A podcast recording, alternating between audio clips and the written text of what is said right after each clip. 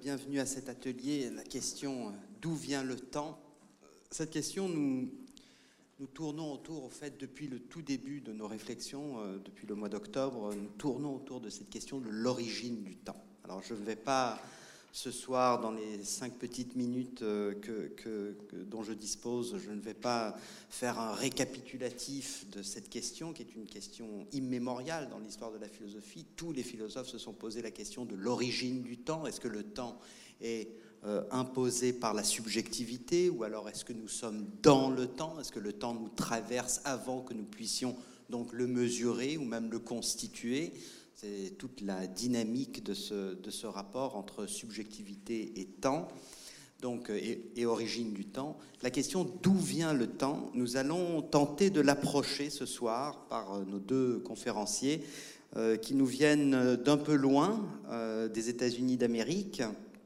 Je vais les présenter dans l'ordre de leur, euh, de leur présentation. Tout d'abord, je suis très heureux d'accueillir un, très grand ami, un excellent philosophe qui est euh, professeur à l'université euh, Penn State aux États-Unis. Il a été le directeur des archives Husserl, le grand phénoménologue qui a consacré évidemment une large part de son travail philosophique à la question du temps, euh, qui, fut évidemment le professeur de Heidegger, qui a écrit Être et temps. donc Nicolas de Varenne était ancien directeur aux archives Husserl à l'université catholique de Louvain.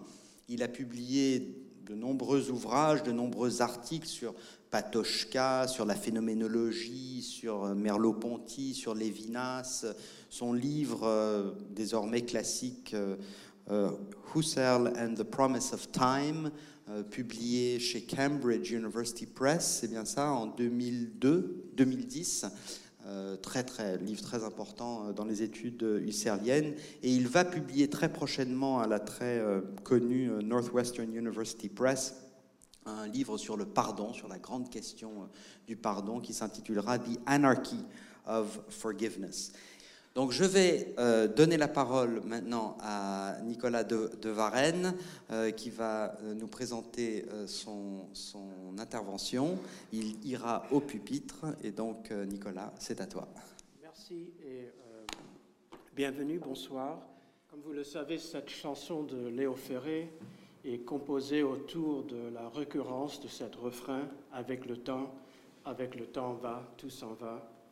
La question posée dans cette question, dans cette chanson, n'est pas de savoir d'où vient le temps, mais que tout se passe et donc disparaître dans le temps à cause du temps, que tout s'écoule dans le temps, que sans le temps, rien ne passerait et devrait donc disparaître. Ce constat que tout s'en va dans le temps nous propose que la question du temps, qu'est-ce que c'est le temps, ne se pose donc jamais sans tristesse, avec la reconnaissance de la tristesse du temps. Dans cette, dans cette chanson de Léo Ferré, euh, cette chanson pose une question. La question n'est pas de savoir d'où vient le temps, mais que tout se passe et donc disparaître dans le temps à cause du temps, que tout s'écoule dans le temps, que sans le temps, rien ne passerait et devrait donc disparaître. Cet constat que tout s'en va dans le temps nous propose que la question du temps, donc qu'est-ce que c'est le temps, ne se pose donc jamais sans tristesse, avec la reconnaissance de la tristesse du temps, exprimée dans cette chanson de Léo Ferré, la question philosophique du temps et en même temps une élégie poétique du temps, dans la même manière qu'on trouve chez Saint Augustin dans les Confessions, mais aussi chez Platon dans Le Banquet ou en Grèce ancienne, la Symposium. Ça veut dire nous sommes tous ensemble pour réfléchir euh, et faire de la philosophie et boire, puisqu'on ne peut pas boire sans faire de la philosophie, on ne peut pas faire de la philosophie sans boire. Symposium. Cette tristesse est inscrite dans l'énoncé de la question elle-même, car les mots, soit chantés ou parlés, doivent passer dans le temps et donc disparaître à cause du temps au moment même de leur apparition dans le temps. Le souffle que nous utilisons pour parler ou chanter est à la fois un moment d'expiration, on peut dire que nous mourons un peu avec chaque souffle que nous prenons, et aussi un moment d'aspiration. On peut dire que nous cherchons à vivre un souffle de plus, un peu plus avec chaque souffle que nous prenons. En survivant au passage du temps, de notre propre existence, est lié au passage du temps. Ça veut dire que la conscience du temps qui passe est elle-même une conscience qui s'écoule euh, dans ce passage. En étant conscience d'exister dans le temps, notre propre existence s'écoule dans la conscience de son propre passage, dans son propre écoulement. Le temps, dans ce sens, est d'une manière euh, en dehors de nous. Ça veut dire que tout est soumis à la nécessité du passage du temps. Donc, dans la chanson de, Léo Ferré, avec le temps va, tout s'en va. Donc, tout le monde est continuellement en, train de disparaître dans le temps. Mais, et dans ce sens, c'est hors de nous. Mais en même temps, le temps, on peut dire, est aussi à l'intérieur de, l'intérieur de nous. Ça veut dire nous, tous, on s'en va aussi avec le temps. Si j'ai commencé par ces réflexions sur la chanson classique de Léo Ferré, c'est parce que la chanson de Ferré exprime, en effet, effectue la tension inscrite dans la question qu'est-ce que c'est le temps? Cette tension est le souffle de la vie humaine elle-même, en tant qu'expiration et aspiration, de sorte que la question du temps n'est pas seulement une question abstraite, mais la question de notre existence elle-même. Comme Saint Augustin et d'autres penseurs après lui, comme, pour simplement dire quelques noms, Bergson, Heidegger, Derrida, la question qu'est-ce que c'est le temps? Et en même temps la question qui sommes-nous? Qui je suis? Que signifie d'être Être dans le temps? Être le temps en soi que je suis moi-même si, en ce sens, la question du temps n'est jamais une question abstraite, mais une manière fondamentale de se remettre en question, c'est parce que c'est une question qui nous touche, à laquelle nous ne pouvons pas être indifférentes. C'est une question qui nous touche de telle sorte qu'il ne s'agit pas simplement et pas seulement de penser, mais de répondre à son action, à son affection sur nous et c'est pourquoi c'est une question à la fois philosophique, ça veut dire une question pour une réponse de la pensée, et poétique, ça veut dire une réponse ancrée dans une affectation et une attitude, une manière de se comporter envers sa propre vie et de se confronter au monde. La question du temps n'est donc pas une question à la recherche d'une réponse qui mettrait fin ou compléterait le temps de sa propre question. S'il y a une question de temps, c'est une question sans réponse, une question qui aboutit toujours à un silence. La question est déjà ce silence. La question est l'écho du silence auquel elle arrive, auquel elle parle. Dans les paroles de Léo Ferré, on oublie le visage et on oublie la voix. Le cœur, quand ça bat plus, c'est pas la peine d'aller chercher plus loin. Faut laisser faire et c'est très bien. Ce qui nous affecte avec le passage du temps, que toutes les choses passent dans le temps, c'est l'indifférence du temps à l'égard de notre vie. Et cela est ressenti de la façon la plus poignante avec l'amour. Toutes les choses que nous chérissons, toutes les personnes que nous aimons et nous-mêmes, que peut-être nous aimons par-dessous tous les autres, doivent s'accomplir et donc s'abandonner à une process de, on pourrait dire, indifférenciation cela signifierait que ce qui a un sens pour nous, ce qui compte pour nous, est toujours d'une manière une protestation contre cette indifférence du temps. Que nous comptons malgré le comptage incessant du temps qui passe. Le mécanisme du passage, avec les montres, le mécanisme du passage reste impitoyable envers tout ce à quoi nous tenons. Le silence de cette dans, la chanson de Léo Ferré, c'est très bien la, finalité du temps, que toutes choses nous-mêmes doivent passer, et lui-même ambigu, car ce silence admet des attitudes différentes. On pourrait dire, grosso modo, il existe trois modes ou manières de réagir Ça veut dire trois attitudes différentes que nous pouvons adopter face au passage des choses et de nous-mêmes dans le temps. Soit la consolation, soit la résignation ou la révolte. Mais quelle que soit la manière dont nous réagissons au passage du temps, donc soit on cherche pour une, consolation, soit on cherche pour d'être résigné, une résignation, ou une sorte de révolte, un refus. Euh, donc, euh, quelle que soit la manière dont nous réagissons au passage du temps, qu'il s'agisse de consolation, de résignation ou de révolte, il n'y a pas de projet de protestation contre le passage du temps, sans que des traces du passage du temps soient laissées. Ces traces, à la fois survivant au passage du temps, en marquant ce passage comme témoin de la fuite des choses dans le temps. Et c'est avec de telles traces que les êtres humains ont toujours cherché à supporter le passage du temps, à survivre, en poursuivant l'éternité. Ce qui peut être considéré comme l'une des réflexions les plus profondes et les plus originelles sur ce lien entre l'expiration et l'aspiration, quand le mouvement même de notre existence dans le temps, euh, sur la relation entre le passage du temps et le désir de survivre ce passage, qui est un désir pour, on peut dire, l'éternité. C'est Platon, dans le dialogue Le Banquet, dans le symposium, qui orchestre un débat entre deux points de vue opposés.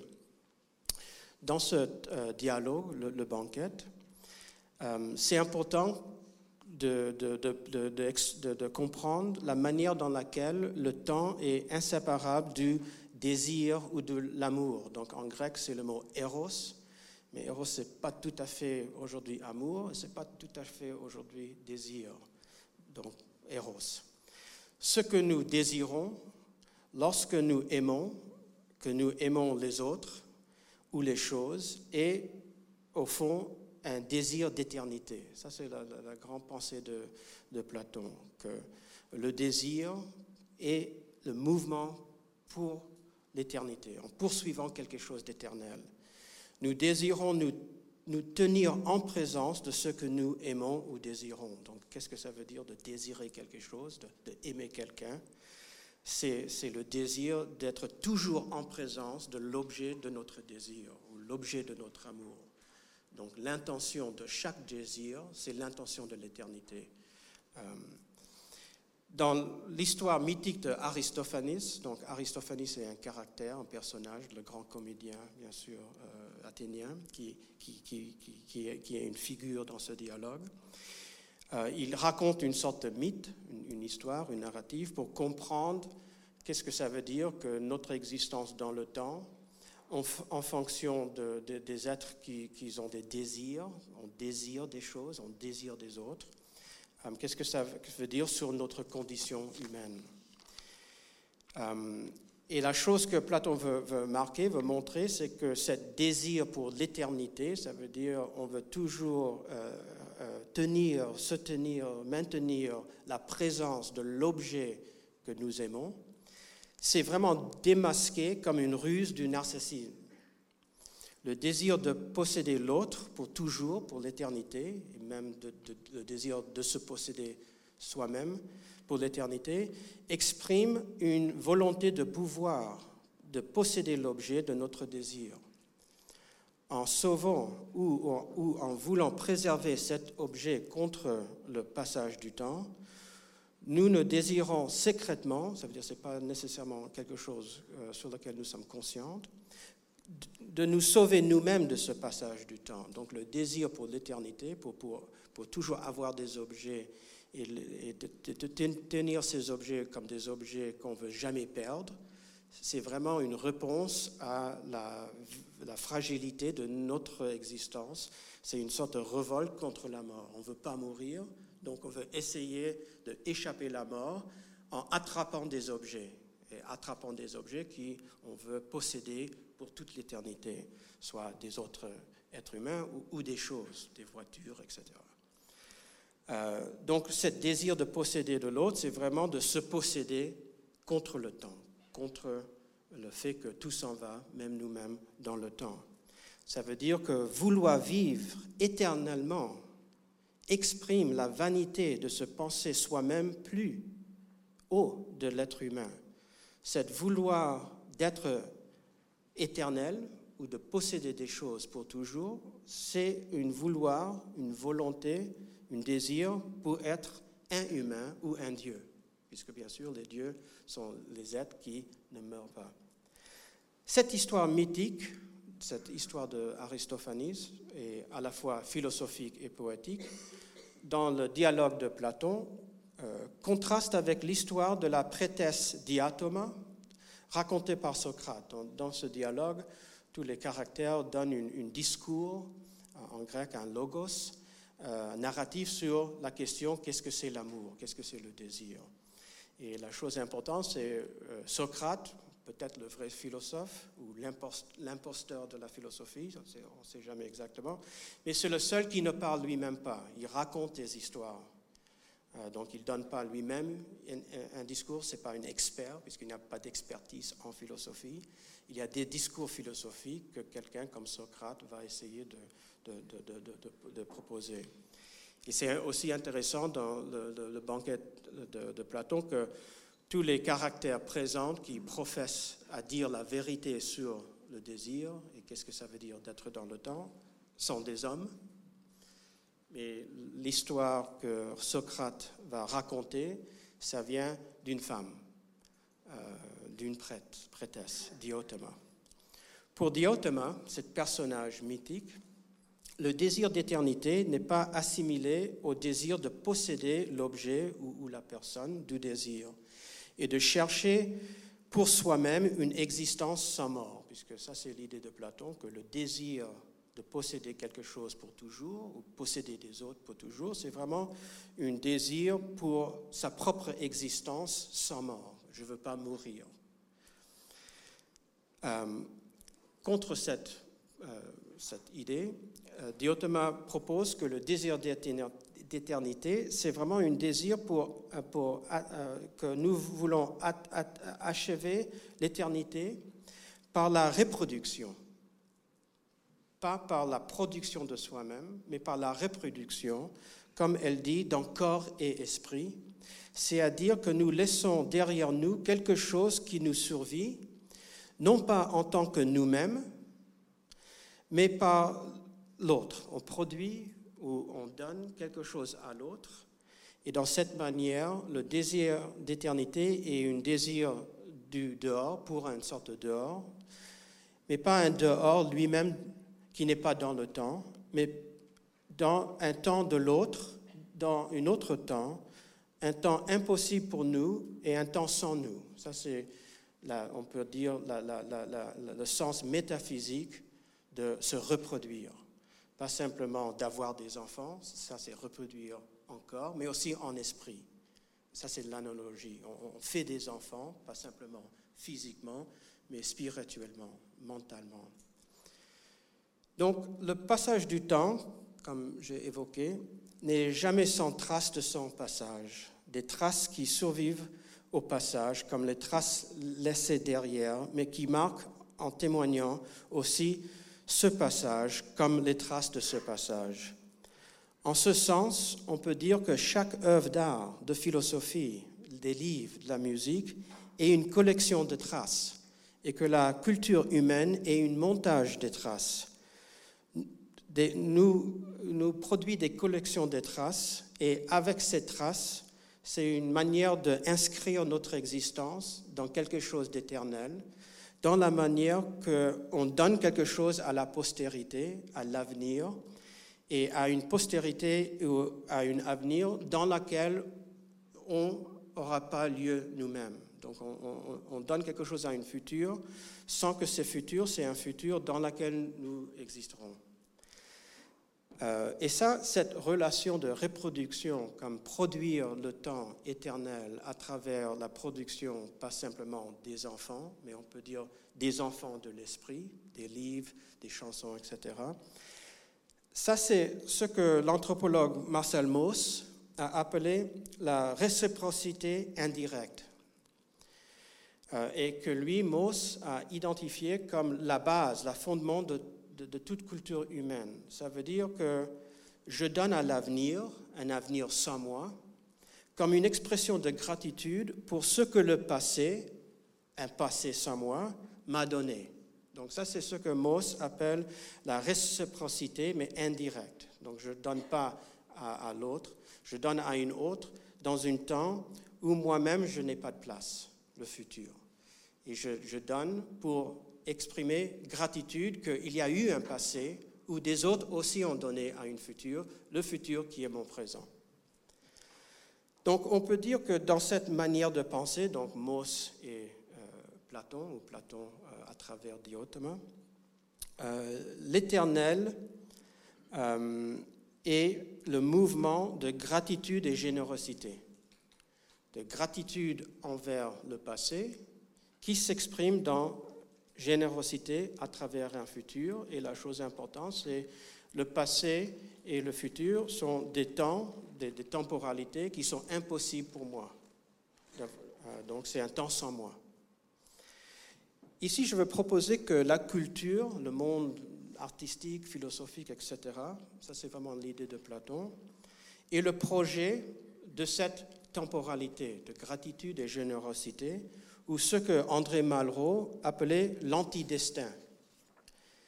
Dans, dans, les mots de André Malraux, il dit que toute art est lutte, donc toutes les arts, euh, toute art est lutte contre le destin, contre la conscience de ce que le cosmos porte d'indifférent à l'homme et de menaçant pour lui la terre et la mort. Ça, c'est André Malraux.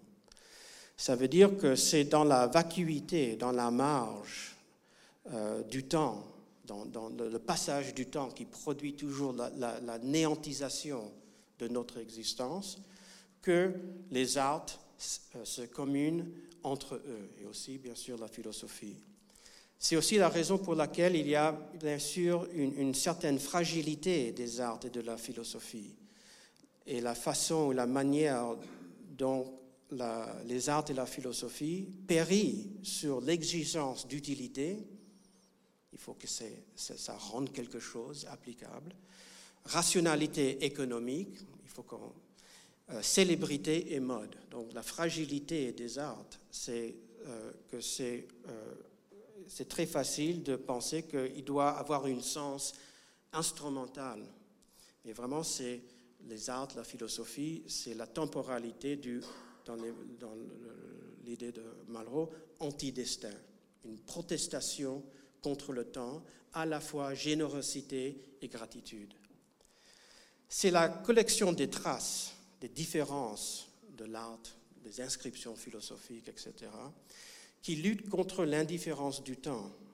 Que nous soyons, par exemple, réunis ce soir pour rencontrer la philosophie et penser le temps, ce que nous faisons ce soir, cette idée que nous sommes ici dans un symposium, bien sûr 120, euh, participe également dans cette constante projet de antidestin. Donc l'idée même de, rencontrer quelque chose en philosophie, c'est de poursuivre l'aspiration de l'antidestin, une, une protestation contre l'indifférence.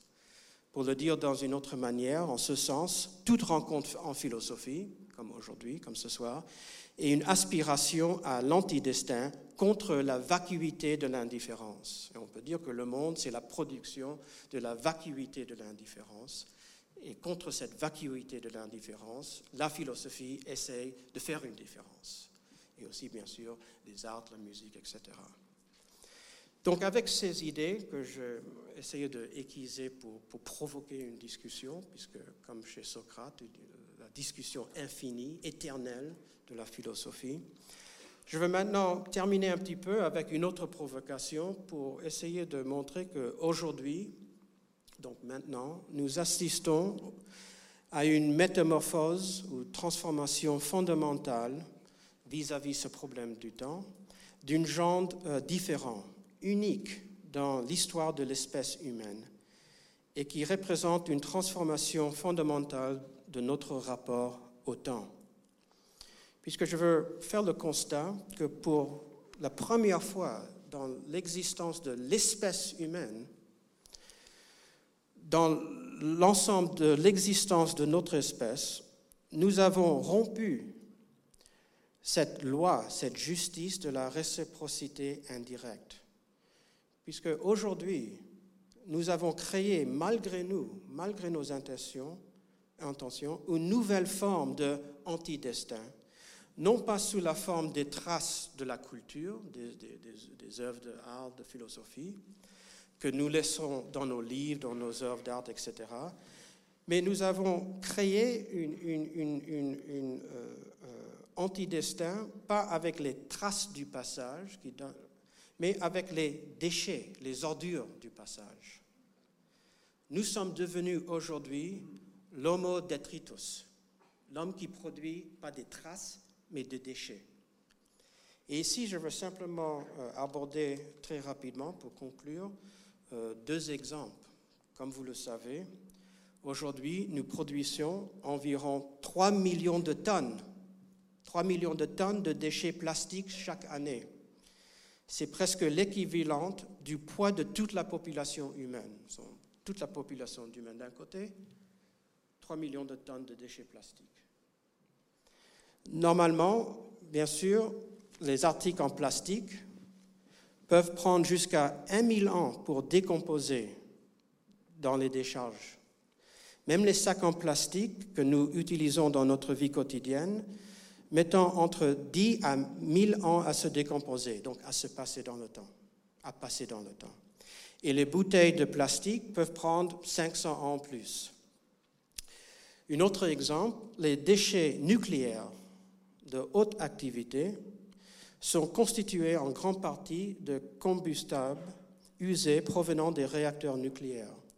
Et bien qu'ils ne représentent qu'une faible portion du volume total des déchets humains, ils constituent la majeure partie de la, de la matériel radioactif. Cette forme de déchets nucléaires est la plus puissante et doit être stockée en toute sécurité, et ici, je dis sorte de vérité, pendant des millions d'années. Ça veut dire que la radioactivité des déchets nucléaires qui sont produits par des fabrications humaines, nous avons produit un objet éternel. Ce n'est pas l'art qui est éternel, c'est nos déchets. Euh, un million d'années. En d'autres termes, pour, pour le, puisque c'est presque, on ne peut pas imaginer qu'est-ce que ça veut dire que nous avons, ce n'est pas Bach et Beethoven qui vont durer un million d'années, c'est des déchets nucléaires. Un million d'années, c'est une période bien plus longue que celle de notre espèce humaine. Ça veut dire l'espèce humaine a finalement produit un objet éternel, un objet qui, qui durera plus longtemps que l'espèce, notre espèce. Euh, donc, euh, dans, dans ce sens, nous avons achevé l'éternel, pas à travers les traces, mais à travers les déchets. Et pourtant, comme peut-être vous le savez, les, sites de déchets nucléaires existants et prévus euh, sont prévus simplement pour le fonctionnement sur des périodes beaucoup plus courtes. Donc en, en Finlande, ils sont en train de construire au nord du Finlande un site euh, qui s'appelle euh, Onkalo. Et Onkalo en finlandais, c'est un mot qui veut dire le place, le, lieu que tout le monde doit oublier. Donc paradoxalement, on crée quelque chose pour que personne se souvienne ce qui est là. Euh, mais tous ces, sites pour, des lieux pour, pour déposer les déchets nucléaires peuvent simplement durer pour 10 000 ans pas plus, pour des raisons techniques, etc. Ces durées sont encore tellement inimaginables que les autorités réglementaires les décidaient en partie en fonction de la durée prévue pour des périodes glaciaires. Euh, et c'est si incroyablement long qu'en 1981, le ministre américain de l'énergie a créé, euh, en anglais, a Human Interference Task Force, pour trouver les moyens d'avertir les générations futures du contenu dangereux de ces dépôts nucléaires. C'était une tâche, et ça continue à être une tâche euh, impossible, euh, puisque le premier problème, c'est un problème de, on peut dire, la sémiotique nucléaire, ça veut dire que le langage écrit n'existe que depuis environ 6000 ans. Donc le fait que nous avons un langage écrit, on produit des traces, existe simplement il y a 6000 ans. Et maintenant, on doit construire quelque chose qui dure un million d'années. Donc le premier problème, c'est qu'il n'y a aucune garantie que les habitants, s'il y en reste, de la Terre, dans des dizaines de milliers d'années, comprendront le système écriture que nous devons utiliser aujourd'hui pour les avertir. En d'autres termes, pour conclure ces réflexions, toutes les traces que nous laissons derrière nous seront effacées et ce que nous survivons seront pas les traces de notre culture, mais les déchets de notre culture. Le plastique, le déchet nucléaire. Euh, et des déchets comme les déchets nucléaires qui contaminent les conditions terrestres pour toute survie. Donc on a rompu avec la loi de la gratitude et générosité de la temporalité humaine. On donne à, nos enfants un terre pourri, complètement pourri. Avec le temps, quelle chanson Léo Ferré chanterait-il aujourd'hui, étant donné cette situation la situation de notre existence dans le temps, comme j'ai décrit avec le, déchet que nous produisons. Si on se souvient de, de, ces lignes dans cette chanson, on oublie le visage et l'on oublie la voix. Le cœur, quand ça bat plus, c'est pas la peine d'aller chercher plus loin. Faut laisser faire et c'est très bien. On peut dire qu'aujourd'hui, la tristesse du temps, évoquée, chantée dans la chanson de, Léo Ferré, est tout à fait différente. Que toutes les choses passent, mais que dans cette tristesse, les traces des différences sont laissées derrière. Mais même ces traces, notre culture, seront effacées. Nous avons maintenant une tristesse très différente. La tristesse que rien ne sera laissé derrière la présence humaine, pas nos livres, pas nos œuvres d'art, pas même la chanson de Ferré, mais ce que nous survivra, c'est nos déchets. Donc ce qu'on donne au futur, ce n'est pas une chanson de Léo c'est vraiment des déchets. Euh, en fin de 1990, Léo Ferré euh, a donné une série de 25 concerts, euh, terminant chacun d'eux avec le temps.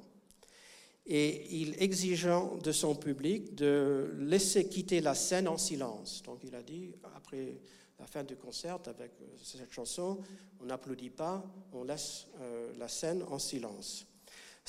Donc sans, sans, applaudissement et aussi ni rappel, sans rappel. Et on peut dire que dans cette finalité du chanson qui arrive à une silence, c'est vraiment la perfection de l'art. La perfection de l'art, c'est la fabrication d'une perfection du néant, cette silence parfait, parfait un, silence qui durera encore longtemps après le passage de la chanson elle-même. Donc toute art est une aspiration pour le silence, pour, pour faire le silence. Mais on peut dire que maintenant, avec nos déchets, nous avons laissé derrière nous ni être ni niant, et donc ce silence, que nous quittons la scène en silence, nous ne la laissons pas en silence mais rempli de quelque chose qui murmure, ni silence ni parole, les déchets de l'existence humaine. Si l'on peut encore parler de consolation, de résignation ou de révolte face à cette contamination du temps, la contamination même de la silence du temps, je veux laisser cette question ouverte, mais j'espère qu'elle ne restera pas silencieuse. Merci pour votre attention.